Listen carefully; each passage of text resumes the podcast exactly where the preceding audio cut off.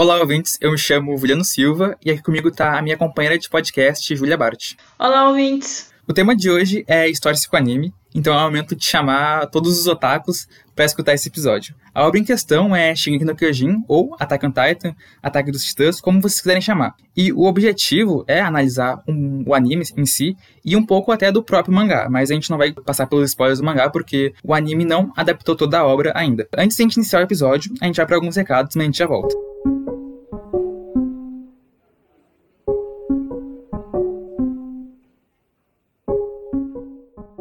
Então, o primeiro recado é, como sempre, sigam a gente nas redes sociais, arroba no Instagram e no Twitter. A gente também quer agradecer quem está mandando perguntas e pode continuar mandando perguntas sobre os episódios anteriores. E em breve uh, a gente vai fazer alguma interação no Instagram de perguntas e respostas para responder todo mundo. E muito obrigado mesmo. A outra coisa que a gente quer comentar é que recentemente o Story se virou notícia no site da FACS, da Faculdade Uniriter. Uh, muito legal o pessoal apoiando, divulgando e tornando o projeto cada vez mais visível. E por último, a gente quer dar um aviso sobre esse episódio dos Titãs Pelados. Alguns trechos selecionados do anime pro episódio estão em português para dar uma melhor imersão e até ser mais entendível, mas a gente também tem os trechos épicos no bom e velho japonês. É isso e bom programa.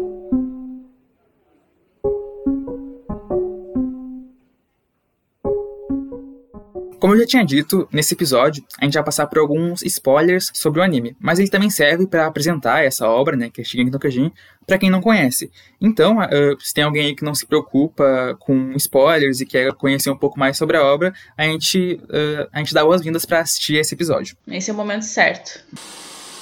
Bom, Shingeki é uma série de mangá escrita e ilustrada por Hajime Isayama. O mangá ele foi publicado pela primeira vez em 2009 e depois de 10 anos de desenvolvimento da obra, ele pretende acabar no mês de abril, né, no início mais ou menos do mês de abril desse ano, né, 2021. E foi só em 2013 que a primeira temporada do mangá em um anime foi adaptada pela saudosa Wit Studio que nos deixou nesse último ano, né? E é, ele teve a sua exibição entre abril e setembro daquele ano de 2013 e já a segunda temporada ela chegou só em 2017 então foram quatro anos depois da primeira temporada, né? A gente sabe que os animes eles não têm tanto um compromisso, né, com em relação a entregar anualmente, como acontece com as séries, e então ele demorou quatro anos. A terceira temporada foi entre 2018 e 2019, e a quarta e última temporada, ela tá no ar desde dezembro de 2020. Então, é importante a gente só lembrar, né, que a Witch Studio, ela ficou desde o começo do anime adaptando, né, e aí agora, nessa última temporada, a quarta temporada, eles acharam melhor por deixar a obra, porque eles tinham até outras obras para adaptar, e eles uh, pensaram que eles não iam conseguir dar conta de Shingeki no Kyojin, porque a quarta temporada realmente é uma explosão de acontecimentos, como a gente vai ver, e uh, ficou pro estúdio Mapa, né? Que também é um estúdio muito, muito responsável, um estúdio muito bom, mas acho que vale a gente comentar de algumas tretas que rolou quando o estúdio Mapa pegou o anime, né? Porque o fandom, os fãs de Shingeki, eles não acreditaram que o anime conseguiria dar conta da temporada. Também também ficaram muito assim com o um pé atrás, porque não era o, Witch Studio, era outro estúdio que ia adaptar. E alguma das coisas que levantaram durante a temporada com o estúdio Mapa foi a questão que o visual mudou um pouco. Eles, eles conseguiram uh, manter a, as mesmas características, né, que o Witch Studio fazia no anime, mas visualmente o anime ele, ele adicionou mais características em 3D. É, a Mapa foi uma das únicas que aceitou pegar todos os prazos de adaptação, porque se não me engano engano, as outras temporadas, elas foram feitas por um ano, né? Já a Mapa, ela teve que fazer o anime em seis meses. Então, a, pra quem, tipo, criticou tanto a Mapa quanto a Witch, é, quanto a Witch, é importante entender que eles já estavam se preparando para deixar o anime, já que uh, a gente, como tu disse, né, a gente teve grandes acontecimentos nessa temporada, né, e a Witch também tinha outros planos para fazer outras adaptações. E uma coisa que eu achei interessante até que eu tava pesquisando, aí eu vi que como se acabasse o arco, na verdade, né, da Witch, a jornada da Witch com, com Shigeki no Kyojin, porque nessa nova temporada a gente tem diversas mudanças, a gente tem o time skip, né, de quatro anos, e é até interessante ver que ocorreu essa mudança de estúdio, né, e mesmo no início a gente deu uma estranheza, assim, e eu acho que porque é uma é uma é um estúdio diferente, é por isso ocorre essa estranheza, mas essa questão do, dos fandom, né, dos ataques é algo bizarro, porque se não me engano teve até pessoas que trabalhavam na, na mapa que foram atacadas, né, Com certeza, o pessoal até que era a favor da mapa, o pessoal que, os fãs do Shingeki, e que foram pro Twitter para defender a mapa, né, dos ataques, uh, levantaram uma hashtag que era uh, o pessoal entender que era uma mudança de estúdio, que isso é totalmente normal no Japão. Isso acontece muito nos animes, eles mudam de estúdio, porque às vezes não dá pra tu continuar uma obra, porque tu não tem aquela. não tem mais a verba, ou tu não consegue, ou tu quer adaptar outra coisa. Então acontece muito essa questão de mudar de estúdio. E eu acho, na minha visão, que a Mapa tá fazendo um ótimo trabalho e que eles estão, assim, trazendo coisas que a gente nunca imaginou que veria em Shigeki, como a questão do 3D, dos, né, dos titãs em 3D, e também a questão até da rotoscopia, né, que tanto pode falar mais, melhor, né? Sim, é, se não me engano, é um dos episódios iniciais que eles usam um pouco da rotoscopia para fazer o episódio. E como tu disse, né, a Mapa ela tá fazendo um trabalho incrível mesmo, mesmo a, a, tendo aquela questão da estranheza, mas é algo normal. Acho que eles conseguiram, talvez, até entender como é que eles estavam. A obra em si, né? Entender qual, qual é o público que eles estavam lidando, né? Mas é essa questão. A gente pode, pode criticar a animação, pode criticar uh, como foi feito, se é, está feio ou está, está bonito, mas o, o, problema mesmo é atacar as pessoas, né? O diretor foi bastante assediado. Mas atacar já é, já é algo extremo, assim, né? Assediar as pessoas. E partindo desse princípio de que uh, ataques, assédio e esses discursos de ódios, vamos falar um pouco sobre o que é Shingeki.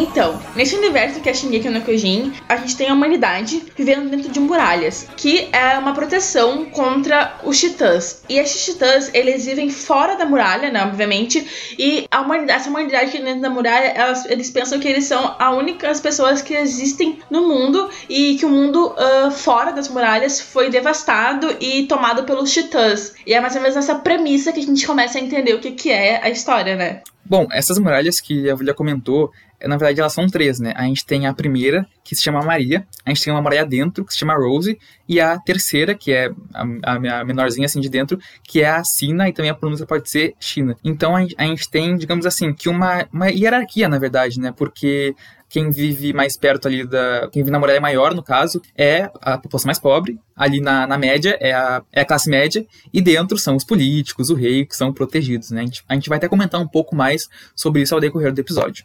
Então, para explicar um pouquinho, a gente vai contextualizar o primeiro episódio do Shingeki no Kyojin, né? Os seres humanos se depararam com uma repentina aparição de titãs no distrito de Shiganshina, após mais de um século de paz. Então, eles estavam ali em um momento muito de paz, onde os titãs não estavam invadindo as muralhas, e acontece que aparece um titã ali do nada sobre as muralhas, né? E daí a gente começa a acompanhar uh, três crianças, que são o Eren Yeager, Mikasa Arkman e o Armin Arlet. Essas crianças eles testemunham o aparecimento de um titã que tem mais 60 metros de altura. Uh, esse titã é o titã colossal. E outro menor, que é o titã blindado. Esses dois titãs eles abrem uma brecha na Muralha Maria e em seguida invadem a cidade com outros titãs menores, fazendo uma carnificina geral ali no lugar. E isso acaba ocasionando a morte da mãe do Eren, que é uh, devorada diante dos olhos do, da Mikasa e do Eren, né? E é uma cena muito pesada, assim. Só de lembrar já dá aquela coisa. Mãe! Mikasa, segura esse lado! Temos que tirar ela daí!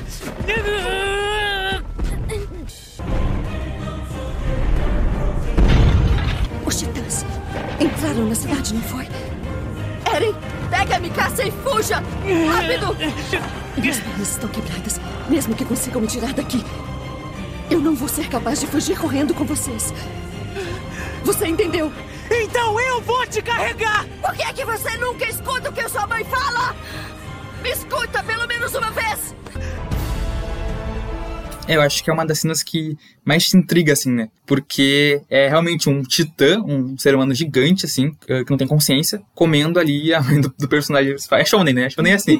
shonen a mãe tem que morrer. Sim, é mãe, pai, vilarejo, é. essas coisas. Tem que ter um direito, assim, pra proteger, assim. Mas então, esse acontecimento desperta uma coisa ali no Eren que uh, ele meio que percebe que ele tem que se vingar dos titãs e tem que buscar a liberdade. Então ele entra pra divisão de exploração. A partir daí a gente conhece toda essa trama de Shingeki, porque existem três divisões que defendem a humanidade dentro da muralha. Tem a divisão de reconhecimento, ou exploração, que é a divisão em que o Eren e os companheiros dele, os amigos de infância entram. Os soldados de exploração, eles têm o objetivo de enfrentar os titãs para tentar recuperar os territórios que foram tomados. Também tem a guarnição da muralha, que protege as muralhas e evacua os cidadãos quando ocorre uma invasão de algum titã. E por último, tem a brigada da polícia militar, que mantém a ordem dentro da muralha e protege o rei. É, né? A gente pode até comentar um pouco desse, digamos assim, desse, dessa motivação que o personagem principal tem, né? O Eren, que ele vai desenvolver aí desde o início, quando ele vê a morte da mãe dele. E até algumas pessoas podem uh, até se perguntar, assim, em relação aos acontecimentos atuais, dizendo assim, como é que o Eren se transformou nisso que ele é agora? Um quase vilão, assim, um entre aspas vilão. Mas a gente pode perceber que desde o primeiro episódio, o Eren, ele já demonstra raiva, né? Em questão, em diversas vezes ele demonstra raiva, ele é uma pessoa muito impulsiva, né? Ele demonstra raiva na, na cena específica quando, quando o Armin fala para ele empolgadamente sobre o mar, sobre as coisas que ele não pode ver, né? E aí já tem aquele negócio de, meu Deus, estão privando a minha liberdade de conhecer as coisas do mundo, assim. É, até porque a gente percebe que ali a muralha é uma questão muito interna. Então, assim, ninguém pode sair para fora, ninguém pode ver o que tem fora da muralha. É como se fosse realmente ali ah, uma prisão onde eles não podem ver o que tem além. E essas crianças, essas três, esses três protagonistas, né? Na real, o Eren protagonista, mas os três ali, eles sonham em ver o que tá em além da muralha, ver o mundo, sabe? Explorar o mundo realmente. E aí, quando o Eren recebe esse trauma, ele realmente se transforma em um personagem que quer a liberdade a qualquer custo. E a gente vai vendo ao decorrer da, da série, do anime. Sim, é, e por isso que é importante até traçar esses acontecimentos para entender como o Eren tá agora, né? A gente pode uh,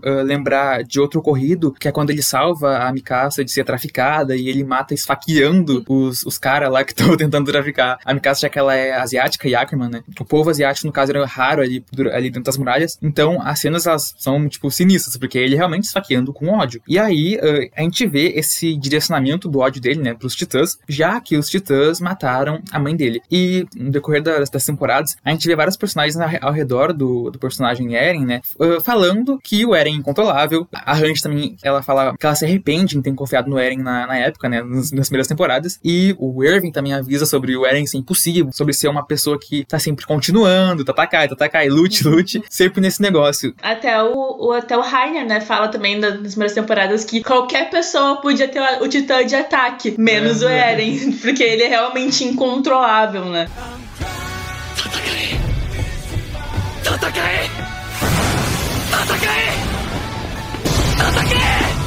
Até lembro de, de, outro acontecimento que é quando o Eren ele é, ele é preso por ser titã, né? Já que o pessoal fica assim, tu não entendendo no início, né? Não, não entendiam que pessoas poderiam virar titãs. Aí ele é preso e aí tem até um questionamento que fazem no julgamento dele que se perguntam se ele vai ser um salvador pra humanidade ou um demônio. Então acho que a gente, a gente já faz esse questionamento nos acontecimentos atuais, saber se ele é um salvador ou, um, ou um, realmente um demônio, na verdade, né? É, e também, como tu falou também da Mikasa, eu acho que a gente até contextualizar um pouquinho quem que são esses personagens ao redor do, do Eren, né? Os melhores melhores amigos dele que estavam sempre desde o começo com ele, né? A Mikasa, ela é realmente, como a gente falou, ela é asiática e ela é órfã, né? E aí, é, quando o Eren salva ela, ela meio que vira uma devota dele, né? Mas ela é muito mais forte e muito mais. Ela é, ela é mais forte que ele. Sim, é que no, no universo de, de Shingeki, né, a gente vê que os Ackermans, né, eles têm um poder assim meio que sobre-humano, na verdade, podemos dizer, né? O Levi também tem esse, essa força muito, muito mais do que um humano normal, do que um Eldiano né? Sim,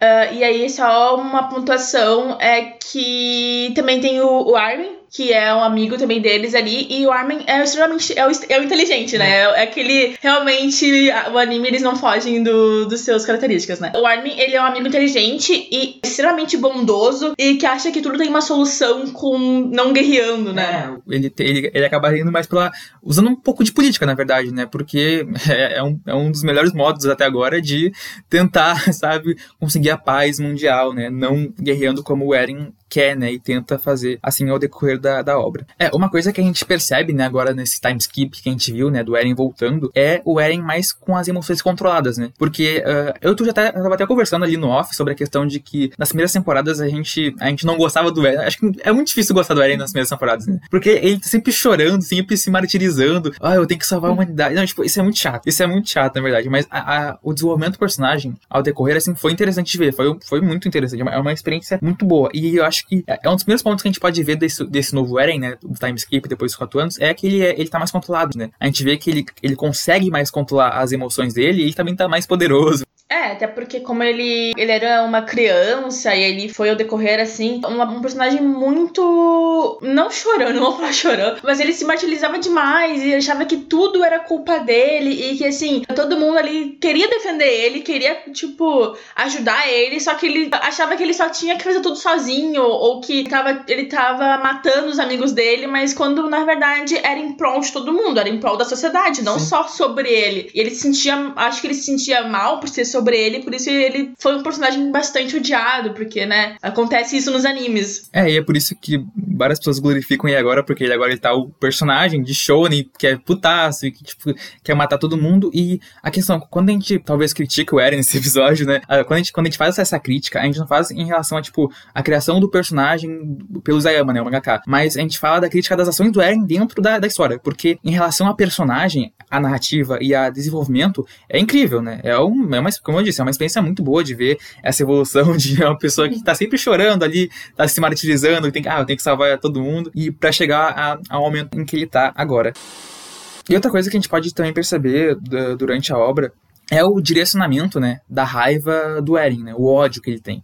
No início, a gente vê ele odiando os titãs, que é algo que a gente, a gente já compra, né? A gente também odeia titãs porque os titãs são inimigos pros personagens que a gente gosta, né? Então a gente já compra esse ódio que ele tem pelos titãs. E aí, ao, ao decorrer, ele vai descobrindo mais coisas. Ele, ele vai direcionando o ódio pra Marley e depois ele vai direcionando o ódio pra humanidade, que isso, não, é, não tá tão certo assim, né? E em relação a isso que a gente vai comentar mais pra frente.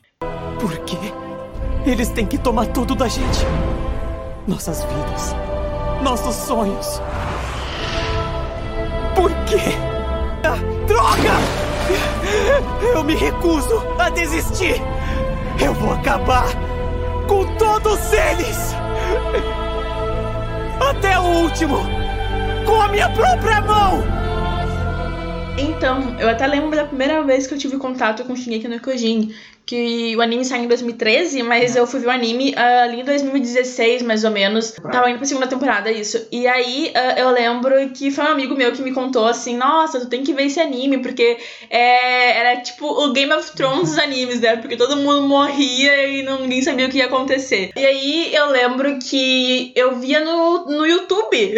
Por incrível que pareça, tem até hoje a primeira temporada inteira lá para quem quiser ver, né? Eu não sei se, se, se a empresa que tem os direitos de Shingeki no Kyojin já percebeu percebeu isso, não quis tirar. Eu não sei qual é o motivo, mas tá lá, né? Então, tá lá no YouTube pra quem quiser ver. Eu vi a primeira temporada toda no YouTube e, nossa, foi uma experiência muito doida, porque foi, acho que não foi o meu primeiro contato com anime, mas eu lembro que foi um dos primeiros animes mais atuais que eu comecei a ver. E aí, né, surgiu toda essa paixão por animes. Mas eu lembro que eu não gostava do Eren, achava ele um personagem detestável, achava ele insuportável, e era bem que realmente o fandom tava achando naquele momento né? Mas e tu? É, o meu primeiro contato foi em 2018, né? Eu tive. Ali no início de 2018, tu, tu começou a me falar sobre Shingeki, que eu acho que é tipo uma seita. A gente, a gente conhece a obra e começa a passar pros nossos amigos, pros nossos conhecidos, porque realmente é uma obra muito boa. É, a gente tem que dar esse valor aí. E, como eu falei, foi no início de 2018 e eu também assisti no YouTube, já que tava lá disponibilizado bonitinho assim, ainda pra quem quiser assistir. E, cara, eu acho que de início, assim, Shingeki já é muito intrigante, sabe? Eu acho que tu já compra, sabe? Desde o primeiro episódio, tu já quer, já quer saber quem são esses titãs porque eles estão atacando, porque existe uma muralha, sabe? Porque, tipo, é sempre esse porquê, porquê, porquê. E Shingeki, eu acho que é fundamentado nisso, né? Fundamentado nesse negócio de, de a narrativa, ela vai se amarrando com o tempo, né? Porque os porquês vão sendo respondidos e vai tendo outros porquês, né? Então, eu acho que um outro impacto que eu tive bastante é em relação aos titãs, né? Eu acho que tanto visualmente a gente tem aquele impacto porque são, tipo, seres humanos gigantes correndo e de um jeito bizarro, né? E tem até tem uma, uma curiosidade para falar que eu vi que o, que o Isayama, ele se inspirou em, uma, em um quadro de arte, né, para fazer a questão visual dos titãs, que é o que é, o nome do quadro é o Saturno devorando um filho. O Saturno ou Cronos, no caso, né? Uhum. Então, se vocês quiserem até, tipo, para pegar essa imagem e ver agora, assim, tu já vê, assim, uma semelhança real, assim, dos titãs, do titã, né? O Saturno é um titã considerado assim, e os titãs de Shingeki no Kyojin. E sim, só lembrando que o Isayama é o mangaka que criou o mangá do Shingeki no Kyojin, desenhando, roteirizando tudo mais. Mas sobre a mitologia que o Juliano falou, a questão do Cronos, a gente também pode ver a mitologia nórdica em Shingeki mas ali na parte uh, quando eles contam sobre quem originou os titãs. E quem originou os titãs foi a Ymir, que era uma menina fez um pacto com o demônio. E aí esse nome Ymir já remete às lendas nórdicas, que Ymir, na mitologia nórdica, foi o primeiro ser vivo que originou o mundo, né? Então é mais ou menos essa vibe. Sim, é interessante ver como ele consegue usar de um modo muito, muito legal e da hora, né?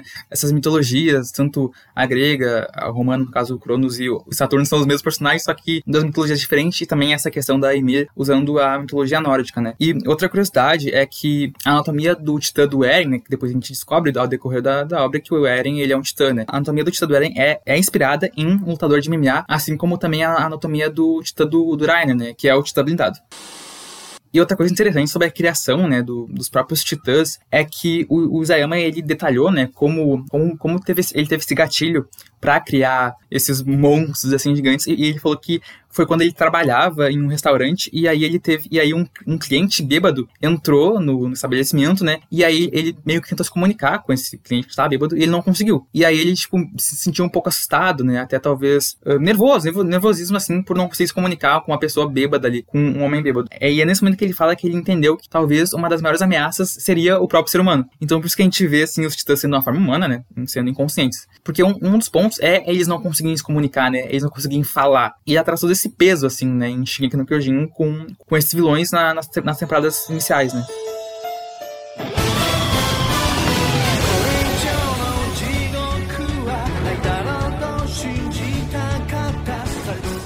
Bom, o desenvolvimento do mangá de Shingeki trouxe diversas discussões nas redes sociais, né? a gente pode perceber que não é só pérolas, ainda tem, tem muitas tretas, assim. Porque, ainda no início, muitos leitores pensavam que, que a obra ela se tratava de uma apologia ao nazismo, fascismo ou nazifascismo, assim, né? Pois é, e tudo começou ali em 2010. Uh, ah, vamos contextualizar um pouquinho dessa história que é bastante interessante para entender a obra. O Isayama ele fez um post em seu blog pessoal dizendo que a sua inspiração para criar o, o, personagem Pixis, que é ali um comandante né, das, das tropas, foi uma referência a um general do Império Japonês. E esse general ele se chamava Yoshifuro Akiyama, a quem o Isayama chamou de, entre aspas, respeitável e frugal. Então ele criou esse personagem, uh, o Pixis, em, em, referência a esse general que existiu na vida real, né? E essa discussão ela alcançou o seu auge só em 2013 com o lançamento do anime, porque acontece que esse general, uh, o Akiyama, ele cometeu vários horrores e crimes de guerra por onde ele esteve, que foi ali na China e na Coreia. Mas uh, para os japoneses, ele era considerado um herói. E isso já mostra o dualismo dos discursos, porque quando para uns uh, uma pessoa pode ser um herói, para outros ela pode ser um vilão. E outro fato para a discussão de que Shingeki faz apologia ao fascismo foi uma discussão que surgiu a partir de uma conta no Twitter que diziam que era do Isayama, né, do mangaka, e que ele fazia vários comentários uh, pró-imperialismo e apoiando os movimentos de extrema direita. Essa conta nunca foi confirmada como sendo do Isayama, mas realmente ficou aquela dúvida ali entre o pessoal. Porém, essa discussão meio que caiu ali por terra e voltou à tona só em 2019, através de um artigo artigo de um site americano, no qual esse autor desse artigo afirmava que ao ler o mangá, ele viu que o trabalho do Isayama estava repleto de subtextos anticoreanos, nacionalistas e pró-Japão, paralelos com teorias de conspiração antissemitas e referências subtextuais à Alemanha nazista. E, ok, né? O cara deu uma viajada, talvez. É, antes da gente até prosseguir na, na discussão, é importante a gente salientar o que é de fato propaganda nazista, né?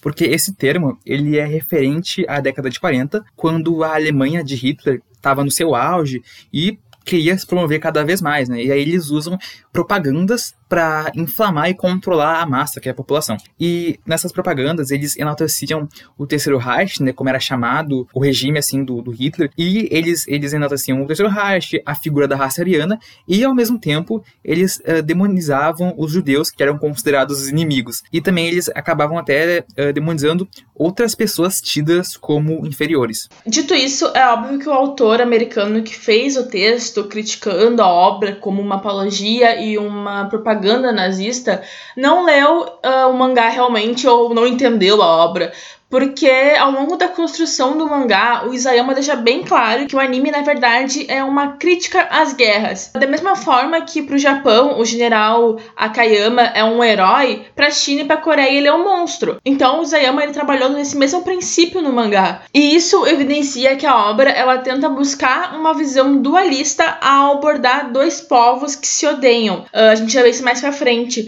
Afinal, uh, o bem contra o mal são meras concepções filosóficas que não compreendem a complexidade do ser humano ao todo. É, em maioria das obras é, é, fácil a gente identificar o bem e o mal, né?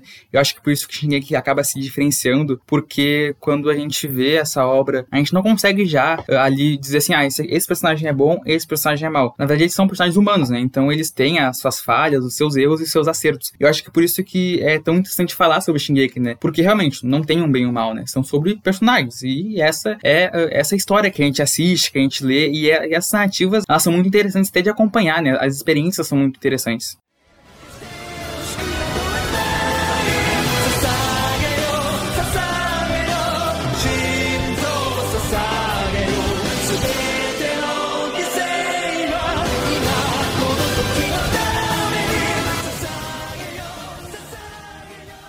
Então, a gente já entendeu que o anime ele não faz a apologia ao nazismo, mas existe realmente uma certa analogia à Segunda Guerra Mundial. Sim, eh, com certeza existe, né? E para falar dessa analogia, a gente precisa contextualizar um pouco a história de dois povos, que é Marley e Eldia.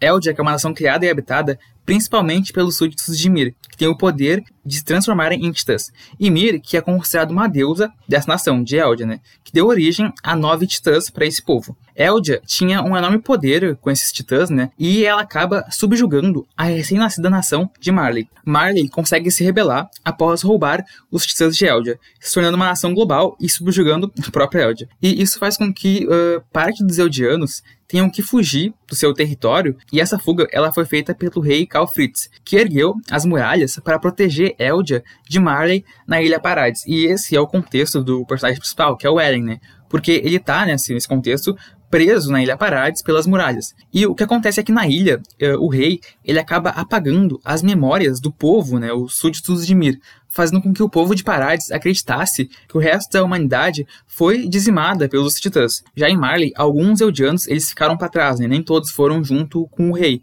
com o Calfritz.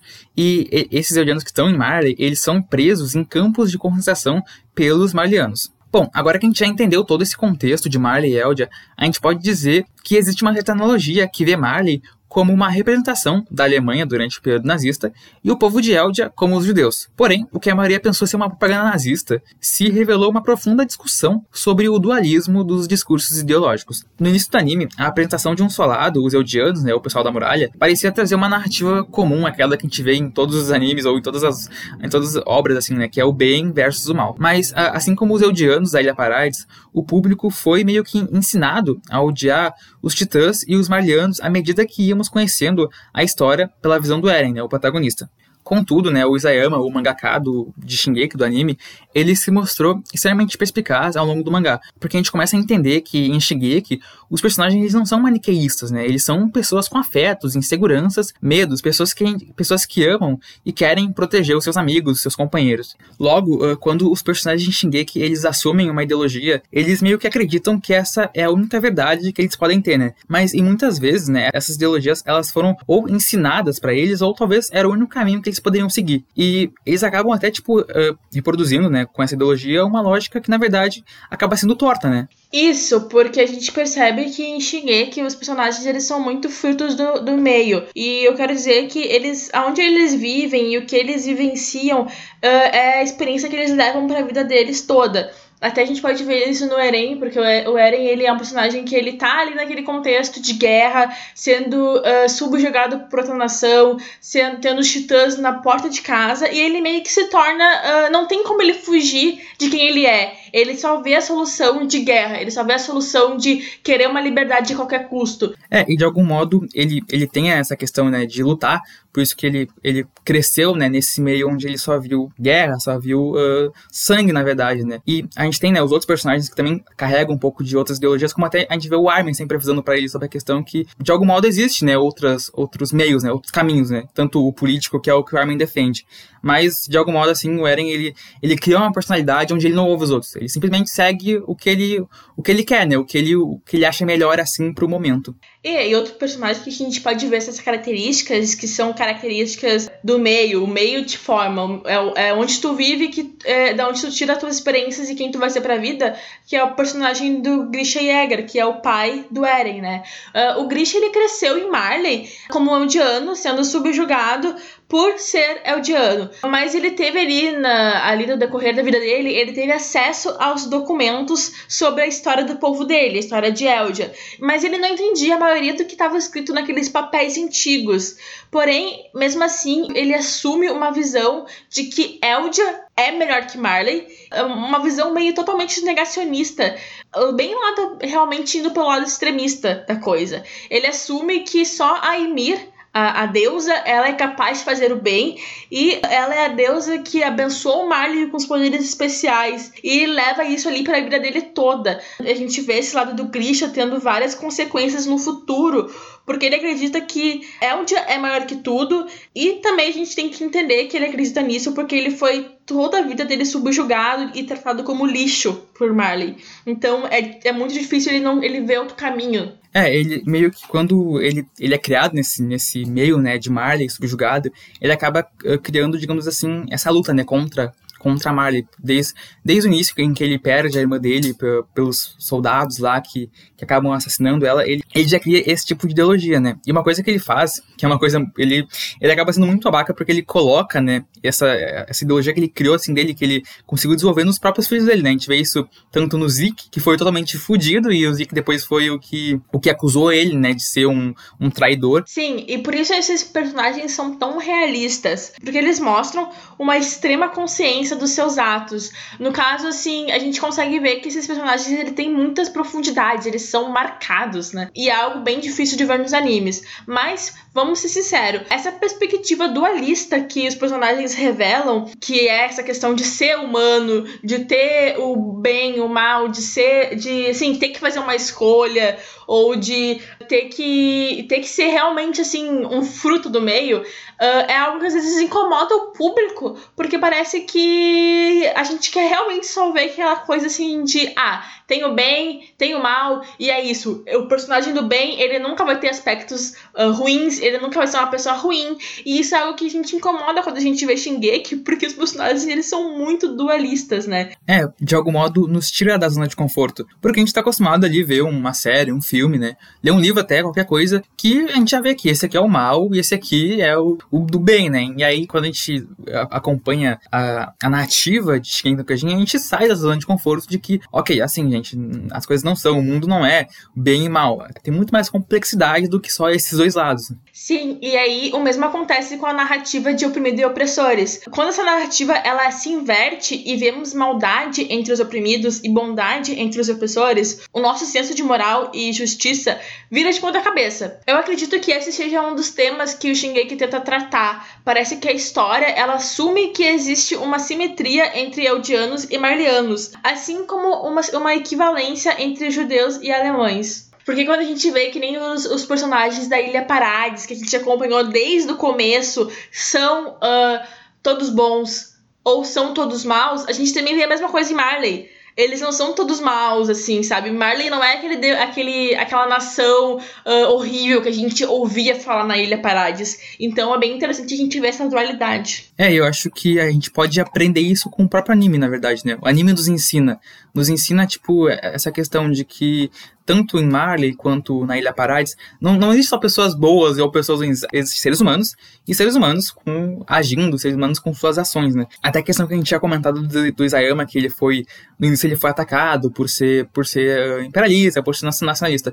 E mesmo que, tipo assim, a gente não faz uma defesa totalmente do, do autor, mas sim da obra. Porque quando a gente vê a obra, a gente percebe que essas ideias que, que, que, um dia poderiam ter sobre o autor agora caíram por terra. Porque a gente vê uma obra que vai totalmente contra, né? Que critica essas questões tanto da guerra quanto, de, quanto do ciclo do ódio, né? Que a gente vai falar depois. E ele ela faz essas críticas, né? Então por isso que meio que cai realmente por terra essas questões que, de criticar o próprio Isayama, né? E isso meio que liga no final também com a própria crítica da, da Segunda Guerra Mundial, onde realmente uh, existia dois lados, mas esses dois lados eles tinham as suas divergências, mas também uh, nem todo mundo era mal, nem todo mundo era bem, tinha suas equivalências realmente. É, e, e por isso que o pessoal acha que é justificar, né, o lado ruim. Mas não, é, é eu acho que a questão é, tipo, é humanizar. É, é, tipo tu dizer que, ok, existiam humanos lá, existiam nazistas que eram seres humanos. Os nazistas eram seres humanos que seguiam ideologias tortas, ideologias que, que não são o certo assim para seguir, né? Não é... E por pensar que isso é um tema muito frágil ainda de ser falado, sabe?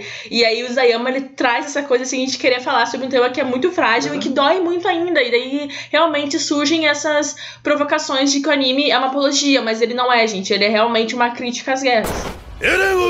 信号を捧げよう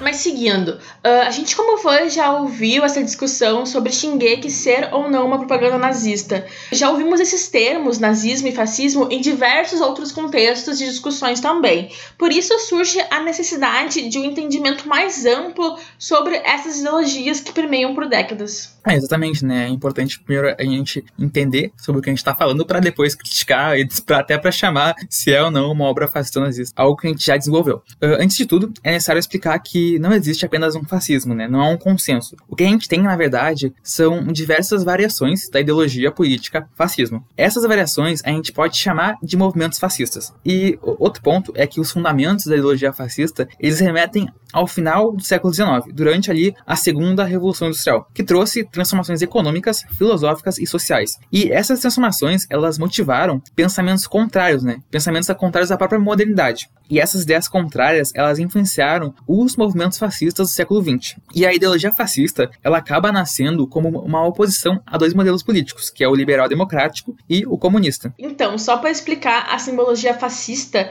a palavra fascismo vem do italiano fascio, que significa feixe, e na Roma antiga o fácio era um machado revestido por varas de madeira. Esse machado ele representa a autoridade e punição física. Essas varas, né, elas faziam a união, pois um pedaço de madeira é facilmente quebrável, enquanto vários é difícil. E isso realmente me lembra aquela cena, fazendo um parênteses, isso realmente tipo, lembra aquela cena do uh, Planeta dos Macacos, uh, desses atuais, onde o macaco o orangotango mostra pro Caesar que uh, macacos juntos, é, eles unidos, ele até pega o, o, graveto, né, e mostra ali no graveto realmente o, o que, que é essa questão de estar tá unido e de tu tá uh, sendo mais forte unido. É, eles já trazem essa analogia, né, de que o, o, povo junto, né, o povo entre aspas, né, faz com que tenha mais forças até para criar o, esses movimentos.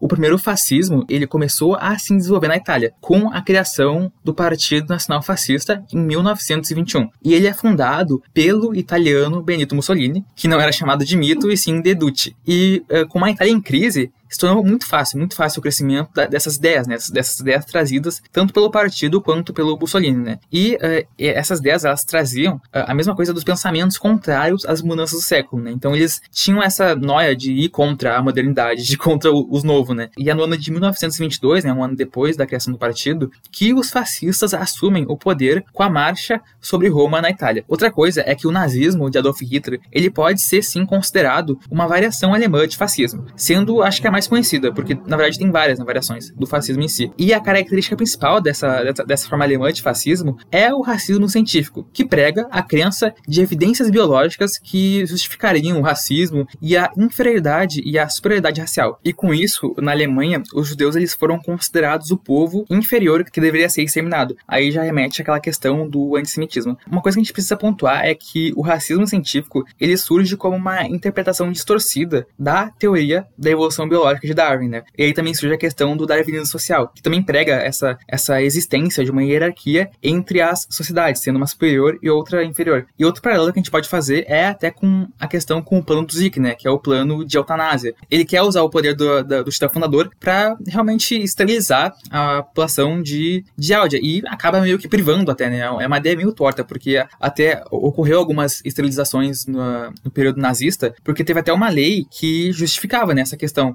em esterilizar pessoas que poderiam ter, no caso, doenças hereditárias, como a depressão e uh, algumas até, até algumas doenças físicas, na verdade, visíveis, assim, né? E é mais ou menos isso. Então é interessante a gente trazer também essa questão do nazismo com o plano do Zeke. Sim, e o Zeke que é um personagem extremamente afetado também, porque ele percebe, na visão dele, ele percebe que o único meio de parar toda aquela guerra e de acabar com essa rivalidade entre Marley e Eldia é fazer com que uh, haja uma esterilização em massa em Eldia. Ele não vai matar os Eldianos, ele não vai, ele não quer matar os Eldianos. Ele só quer que eles parem de se reproduzir para um momento eles pararem de existir, porque ele acredita que, que os titãs são a culpa de Eldia, né? Sobre ali a humanidade. E é uma visão totalmente errada, que não faz nenhum sentido, mas é a relação com o, a Segunda Guerra Mundial e com os judeus. É, é exatamente isso, né?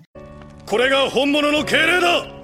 心臓を捧げよう。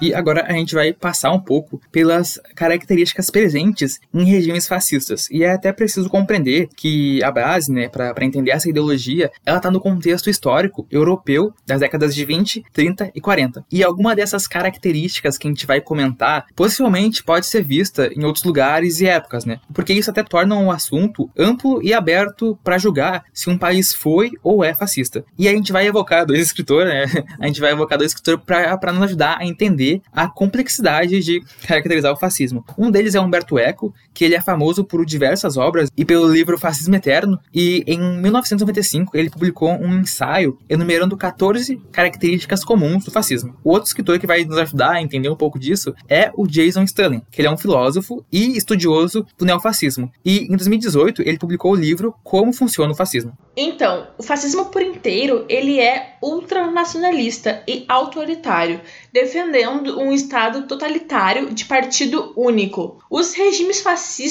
são governados por um líder considerado forte, sendo como um salvador ou um messia para a nação. Então a gente vai falar aqui brevemente das 14 características. A primeira é o culto à tradição e rejeição ao modernismo. Ocorre uma recuperação dos valores antigos, como se existisse uma verdade propriamente dita. Então surge também a defesa do tradicionalismo que recusa a modernidade, como se fosse uma depravação, Uh, exemplo, o iluminismo e a idade da razão. Outro ponto é a ressignificação dos valores passados, que traz o racismo, a xenofobia, a homofobia e o machismo. O machismo implica ao mesmo tempo um certo desdém pelas mulheres e uma intolerância, condenando atos sexuais fora do padrão de castidade à homossexualidade. Outro ponto é que discordância é traição, né? Porque dentro do Estado fascista, a ideologia ela é vista como algo bom. Então o indivíduo não pode discordar, pois discordar é traição. E toda discordância ela é punida com o uso da força, do militarismo e do autoritarismo. A gente pode ver essa característica visualmente na, na situação de Marley, né? até em Parades um pouco. E outro ponto é o apelo às classes médias frustradas, né? porque o fascismo ele se utiliza da mobilização das massas usando propagandas, tanto em rádios e jornais, e na maioria dessas propagandas eles usam informações falsas para que a classe média e baixa concorde com as elites. Então, uma classe média que está frustrada com crises econômicas ou até uma humilhação política acaba sendo muito mais fácil de controlar, né? E é um pouco disso que a gente vê até dos odianos que vivem em Marley, né? Como eles foram humilhados politicamente e vivem ali dentro sendo tratados realmente como a escória da humanidade, eles são fáceis de controlar, eles deixam controlar por Marley e é um pouco do que a gente consegue perceber. Aliás, tem outras características, como o desprezo pelos fracos. Nessa característica, o elitismo popular despreza toda manifestação de fraqueza, criando a ideia de que é um grupo que seja mais fraco. Logo, o fascista é forte, gerando opressões. Sim, né? E um ponto que eu acho muito interessante pra gente falar bastante da, da questão histórica, né? Que é onde o Estado fascista, ele tenta recriar o passado, né? Sempre tentando criar um passado melhor do que realmente foi, um passado mítico. A gente pode ver isso muito em Shingeki com a questão da Ymir, né? Já que ela é considerada uma deusa que ganhou poderes, né? E pra Marley, ela na verdade foi amaldiçoada por demônios e pra Eldia ela foi abençoada pelos deuses. Então tem essa dualidade, assim, na visão. E o que acontece é que cada um tenta criar uma narrativa para justificar a própria luta. E o que acontece também na, na, nessa característica é as teorias da conspiração. E o fascista, ele, ele precisa, como eu disse, criar um inimigo externo ou interno para alienar a população com o nacionalismo exacerbado. E quando ele tem esse inimigo em foco, como por exemplo os judeus na Alemanha, surge o ponto mais importante para o fascista, que é a luta. A luta é a guerra contra esse inimigo, né? Porque tem até uma frase que diz que não existe luta pela vida. Em vez disso, a vida é vida para lutar. Então, o fascista em si, ele traz toda essa questão de que ele vive para guerrear, vive para lutar, para enfrentar os seus inimigos. Falando em criar o passado, eu lembrei totalmente da questão do rei Fritz, né, que foi para foi para para Parades e recriou todo o passado dos Eldianos. Ele apagou tudo da memória e disse não, agora que Parades é o único lugar que existe no mundo e a gente não tem outros inimigos, a gente não tem outra nação fora daqui e isso realmente é a questão de ter um, um, líder que apaga o passado do seu povo. É, de algum modo ele acaba recriando toda essa história, né? A história de El de si e privando, né, da, da informação. Até lembrei agora da questão do pai do, do Erwin, né? Porque o pai do Erwin, ele, ele era um professor na história de Shingeki, né? Ele era um professor e ele questionava a história é, verdadeira de Parades. Ele ficava questionando. Tinha ali os livros falando da história, né? Contada assim. E aí ele questionava e ele acaba até sendo morto. É interessante porque uma das, uma, uma das motivações do, do personagem do Erwin, né? Que é um personagem incrível, que é a questão de que ele queria, que ele queria provar que o pai dele estava certo, né? Ele acaba morrendo pouco antes disso acontecer, infelizmente, um dos melhores personagens de Shingeki. Saudades, Erwin. Então, a gente tem outra característica que é a hierarquia. Uh, no fascismo, o grupo dominante se considera melhor que todos, pois eles são os herdeiros de um passado glorioso e merecem respeito apenas por existirem. Com isso, os dominantes usam da vitimização, afirmando que são vítimas dos oprimidos, como os alemães que achavam que eram vítimas dos judeus. Essa realidade em si é uma grande ameaça para o fascismo, é, a gente pode remeter essa questão da hierarquia na questão das muralhas, né? Em Shingeki, na Ilha de Parades, no caso. Que tem três muralhas, né? E é aquela lógica de que os mais pobres ficam na ponta, né? Então eles são mais possíveis de morrer. Se acontecer um ataque titã, a, a classe média fica no meio. E os políticos e o rei, né? Todo, toda, toda aquela questão da, da proteção. E eu acho que essa questão, né? Desse, desse, desse conceito da muralha, ele até lembra as ideias de um dos idealizadores do nazismo, que é o Karl Schmitt. Porque esse cara, né? Ele acaba... Ele, ele algum modo tenta legitimar a desigualdade. Ele fala que, tipo assim, a, a desigualdade não tem como combater ela, e por isso é isso, sabe? É, tipo, realmente foda-se, existe e,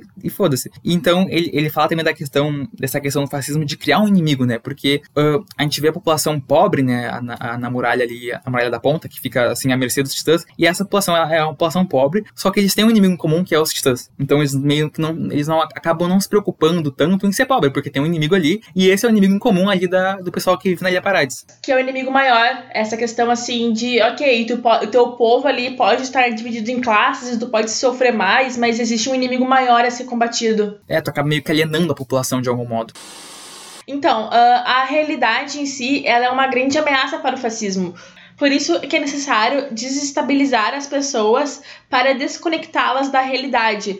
No mundo fascista, o fascismo é a única realidade possível de crença a gente pode ligar essa questão, né, com a população e o que vive nos guetos de Marley, porque eles estão de algum modo desestabilizados e eles estão desconectados de uma, de uma outra realidade, a não ser da realidade fascista, né, dessa dessa, digamos assim, dessa ideologia que Marley prega, né, que de algum modo existe sim características fascistas. Então, para eles ali, a, aquele, digamos assim, aquele aquela realidade em que eles vivem é única e é a única que eles conhecem, não, não existe outra. Então, por isso que muitos não lutam, não não sabe, não vão atrás, por isso que a gente tem só alguns, como o próprio o pai do, do Eren, né, Grisha, que cria ali todo, mas ele cria uma, uma rebelião, mas acaba sendo uma rebelião ultranacionalista, então eles acabam caindo ali na mesma retórica, né? Então, a gente pode ter essa questão que alguns cidadãos ali que vivem nos guetos de Marley, os odianos, eles podem virar cidadãos honorários de Marley, uh, se eles forem pra luta se eles forem defender Marley. Então é essa questão de que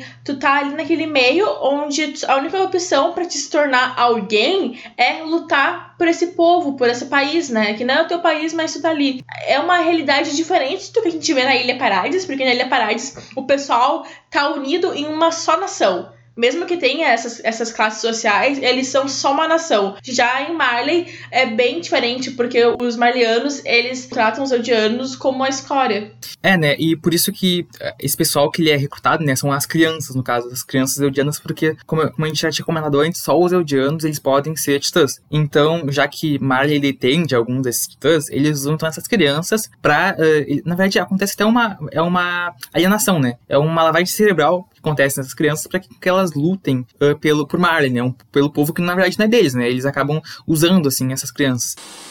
E uma das últimas características que a gente vai falar agora sobre o fascismo é a questão do vocabulário, porque nos livros didáticos, né, fascistas e nazistas, eles usam um vocabulário pobre para limitar um certo raciocínio complexo e crítico. E a gente pode até falar de um certo até anti-intelectualismo. Então é tipo realmente dizer que o fascismo é burro, porque realmente é isso, tá ligado? É, o fascismo é realmente burro, porque o, o fascismo ele, ele precisa combater tudo que estimule o livre pensamento. Então qualquer coisa que acaba desviando dessa narrativa oficial sofre ataques, né? E, e se de algum modo ocorreu alguma semelhança com o Brasil, pode ser coincidência ou não, né? A gente não vai, não vai dizer nada, não vai só deixar esse ponto assim. Mas aí, então, na Ilha Parade, a gente consegue ver um pouco disso, porque tem muita omissão da verdade. Uh, eles são, como a gente falou, eles não sabem a verdade total.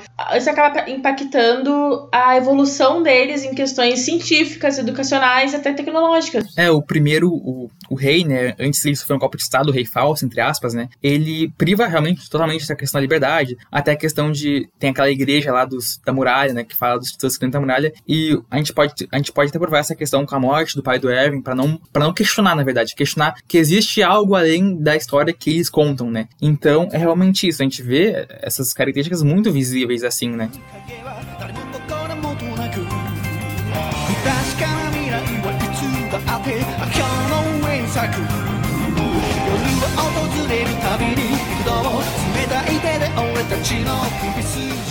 Como já comentamos antes, o anime se encontra na quarta e última temporada, onde trouxe mais ainda a questão do ciclo de ódio. No início da história do anime, acompanhamos os personagens da Ilha Parades e a gente compra suas lutas e seus motivos para viver. Tomamos como nossa a justificativa de Eren para enfrentar seus inimigos, que no início eram apenas titãs, mas agora são pessoas como eles. O país de Marley e seu povo se tornou um novo inimigo, que ameaça a liberdade de Eren. Mas nessa nova temporada, a gente viu a perspectiva de Marley. Ali nos primeiros episódios, a gente consegue uh, enxergar como Marley observa essa guerra e também como Marley observa a ilha de Parades. E é nessa visão ali que a gente conhece os personagens Falco e Gabi, que são eldianos, assim como Eren. Nessa nova temporada, a gente inicia uh, o anime conhecendo a perspectiva de Marley, os primeiros episódios, eles se passam em Marley e mostram dois personagens novos, que são uh, duas crianças, o Falco e a Gabi.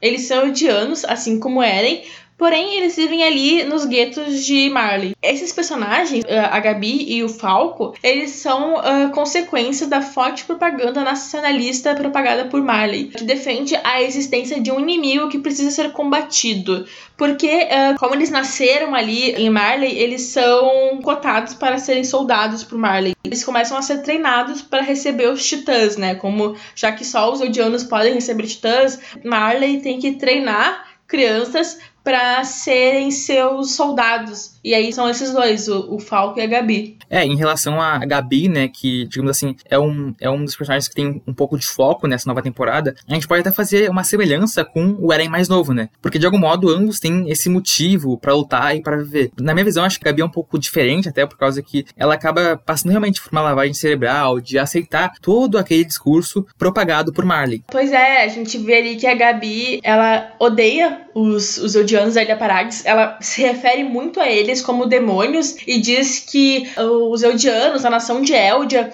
só tá naquela situação porque por, culpa da Ilha Parades, né? Então ali a gente percebe que a Gabi ela nutre um ódio muito grande e aí ela considera que realmente os, os Eldianos só vão ser livres quando a ilha parar de existir. E é essa questão do ciclo de ódio.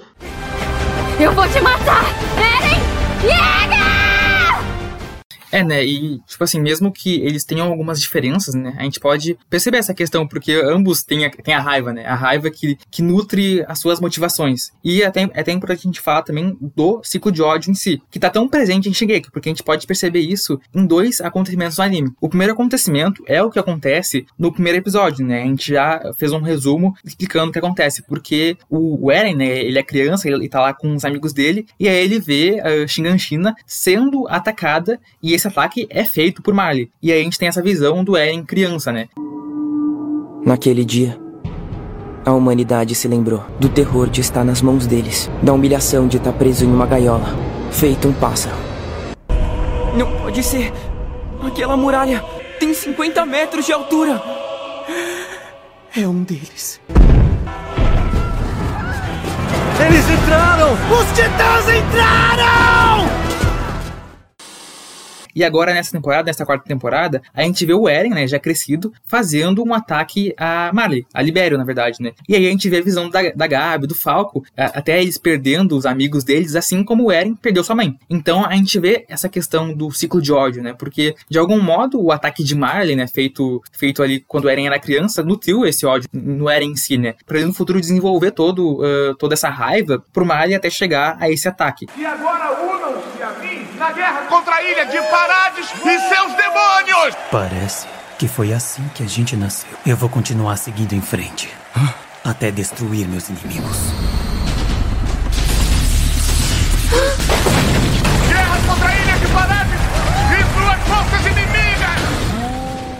Um outro ponto é que a gente vê a Gabi na mesma situação, porque ela declara ódio ao Eren e acaba assassinando uma das personagens mais queridas do anime, que é a Sasha, perpetuando de novo a questão do ciclo do ódio. Eu até gosto muito daquela cena em que eu acho muito interessante o conceito da cena em que o Eren tá conversando ali com a Mikasa e com o Armin, e ele tá treinando tiro. Aí ele dá um tiro assim, e aí a bala, a, a, bala corta pra cena da bala que matou a, a Sasha, né? Então ele faz essa, um pouco dessa lógica de que o, as ações do Eren, da questão do ciclo ódio, levaram que a Gabi ficasse puta com ele pra ela ir matar uma das melhores personagens do anime, né? A Garota Batata. Sim, aí é porque ali, quando o, o Eren ele ataca Marley no começo da quarta temporada, começo não, né? no meio, no meio da quarta temporada, acontece a mesma coisa que aconteceu quando ele era criança, quando o, quando o Titã Blindado atacou, atacou a Ilha Parades.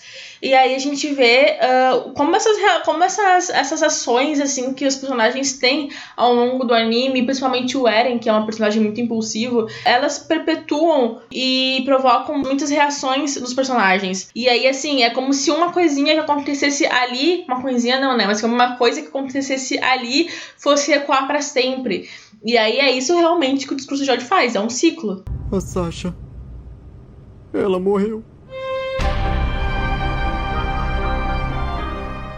Sim, é, até para entender um pouco disso, o ciclo de ódio em si, ele surge muito com a questão da manipulação de uma certa população. Então, o que acontece? Meio que, digamos assim, o Estado ou o governo que vai manipular essa população, ela usa meias verdades e informações falsas sobre inimigos ou invasores, né? Então, é assim que, que acontece a criação de uma narrativa para legitimar o ódio de um povo ou nação contra outro, né? E aí surge essa questão de odiar o outro, e aí é um ciclo, realmente é um ciclo. E eu acho que, que o Zayama, né, o mangaka, ele faz faz e tá fazendo com a história de Shingeki é um discurso político. Não, não tem como não fugir disso, né? Porque ele acaba sendo até um discurso político muito importante pros dias de hoje. E como eu até já tinha comentado, eu acho que é muito claro a posição do, do Zayama na obra, né? Ele acaba levando as narrativas para realmente criticar a questão do discurso de ódio, né? Porque em diversos momentos ocorre essa desconstrução dessa ideia, demonstrando que há sim outros caminhos para criar gerações melhores. A gente pode lembrar do discurso do pai da Sashi, né? Porque nessa cena específica, a Gabi é atacada pelo Nicolo, que gostava muito da Sasha, né? E aí ele, ele, sabe que a Gabi assassinou ela. E aí ele, ele acaba levando a Gabi e o Falco, né? Até a mesa do restaurante onde tá ali o pai da Sasha. É naquele momento que eles meio que descobrem que foi a Gabi que assassinou a filha deles. E aí tem toda aquela questão do discurso onde o pai da Sasha ele fala que carregar os pecados e o ódio do passado é uma responsabilidade que a gente, adultos, entre aspas, né? Ele fala assim, que a gente tem que carregar. E a gente não deve simplesmente uh, continuar essa questão do ódio, né? Porque é uma coisa que ele vai ter que, uh, digamos assim, ele vai ter que superar, né? Que a Sasha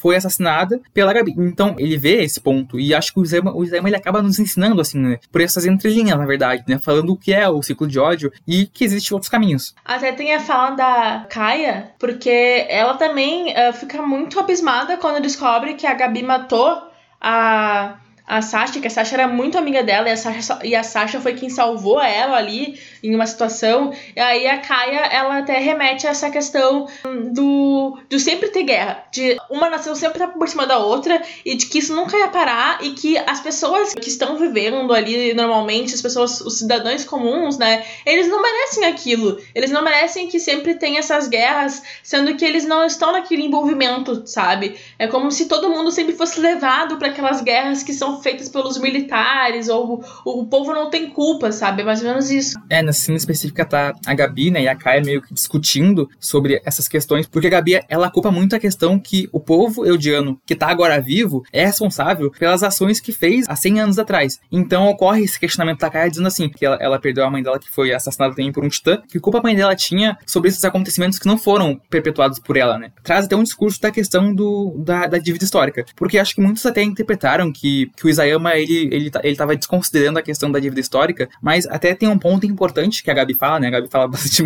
bastante merda, vamos dizer assim, mas uhum. um ponto importante que a Gabi fala é a questão de reconhecer os erros do passado. Então, tipo assim, a gente não deve culpabilizar as pessoas que estão vivas agora pelos erros dos seus ancestrais, mas o que deve acontecer é que ocorra um certo reconhecimento desses erros, né? Porque se a gente não reconhecer, ele vai acabar se repetindo, né? Então, digamos assim, não é fazer com que o indivíduo em si sofra, mas com que, digamos assim, a, a Eldia, né, que fez os erros do passado, você trate e fala que, ó, ok, a gente errou, agora a gente vai tentar criar gerações melhores para que esses erros não se repitam. É, senão é realmente fica só perpetuando uma questão que não vai levar a lugar nenhum. E fiquei assistindo a minha mãe ser comida por aquele titã. A minha mãe ficou consciente o tempo todo.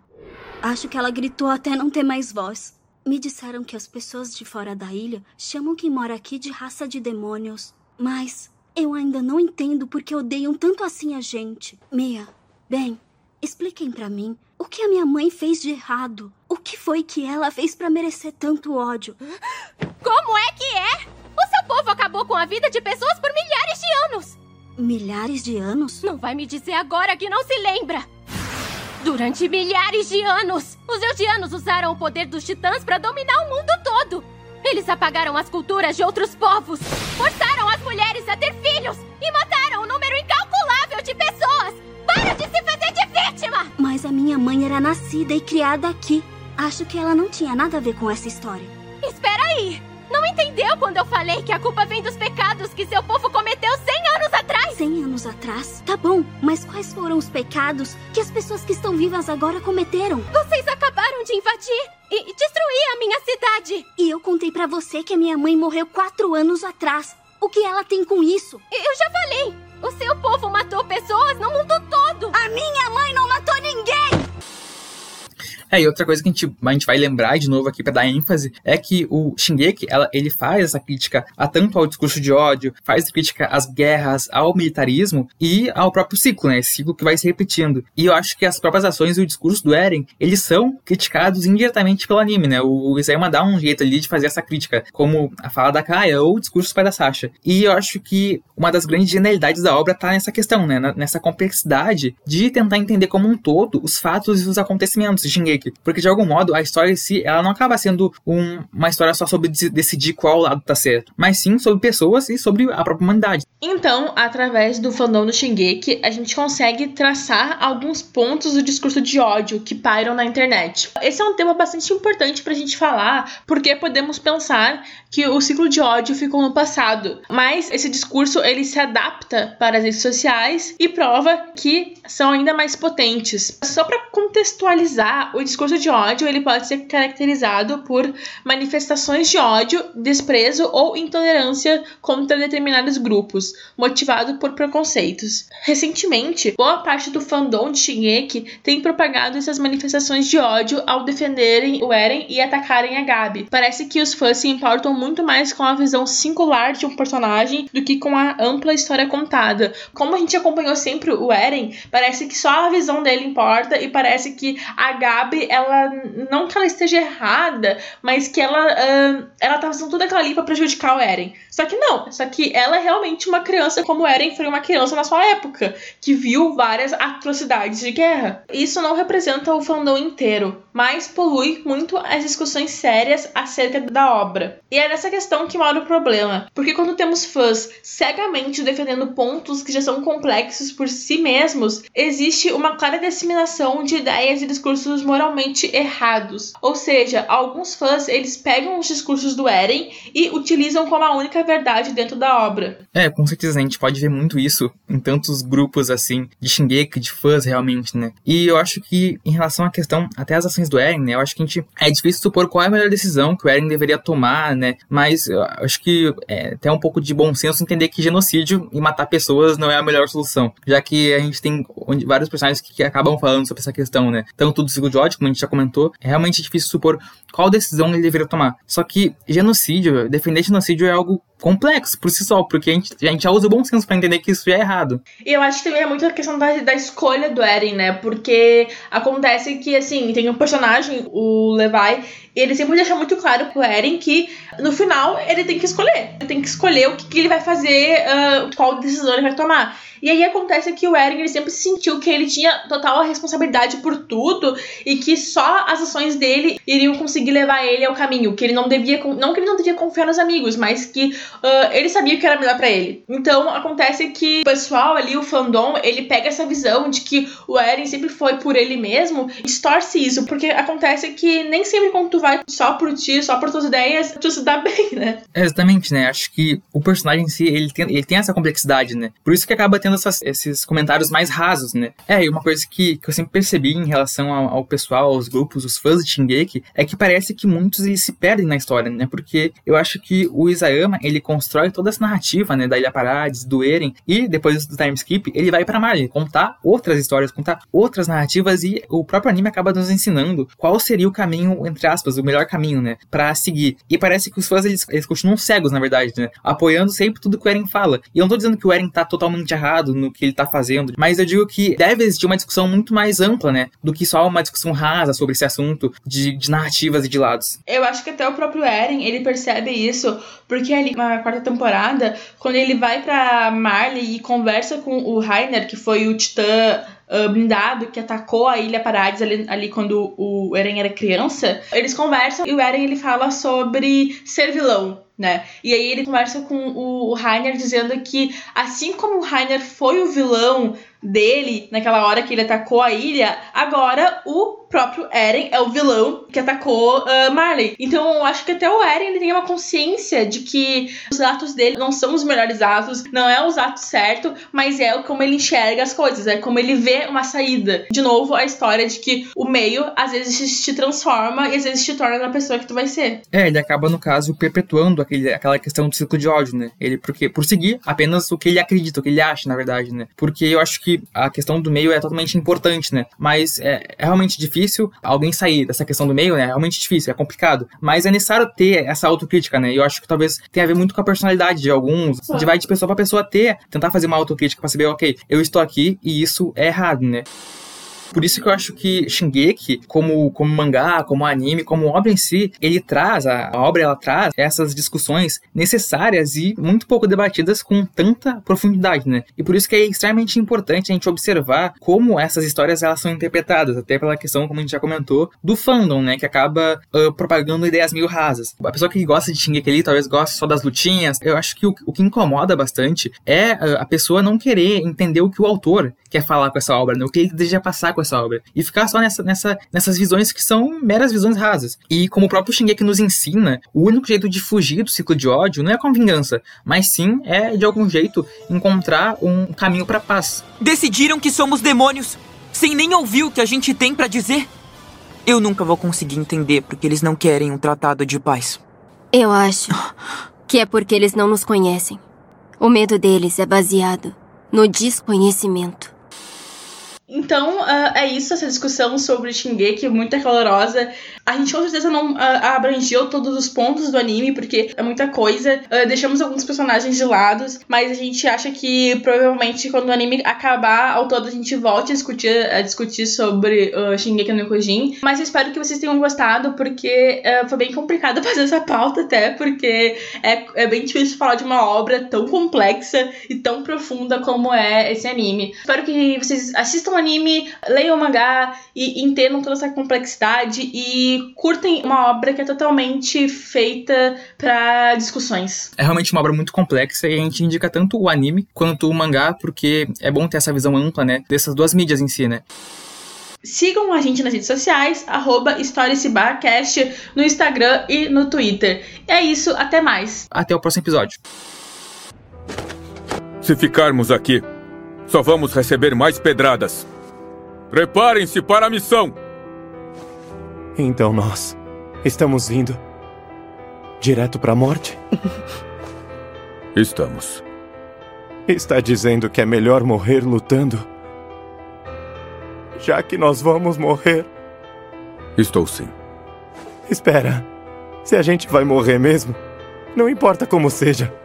Pode até ser desobedecendo ordens. Porque não faz diferença, não é? Está precisamente certo. Não faz diferença nenhuma. Não importa quais eram seus sonhos e ambições.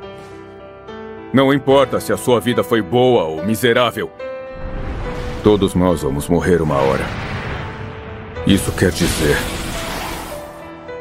que a vida não tem sentido? Que nosso nascimento não teve sentido? E nossos colegas que caíram antes? As vidas deles também foram sem sentido? Não, não foram! Nós damos sentido à vida dos nossos colegas! Uns morreram com coragem, outros com medo! Mas quem dá sentido à vida deles somos nós, os vivos que não vão esquecer deles!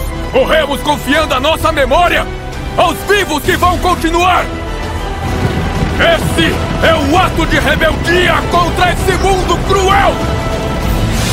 Vão, meus soldados! Gritem, soldados! Ofereçam seus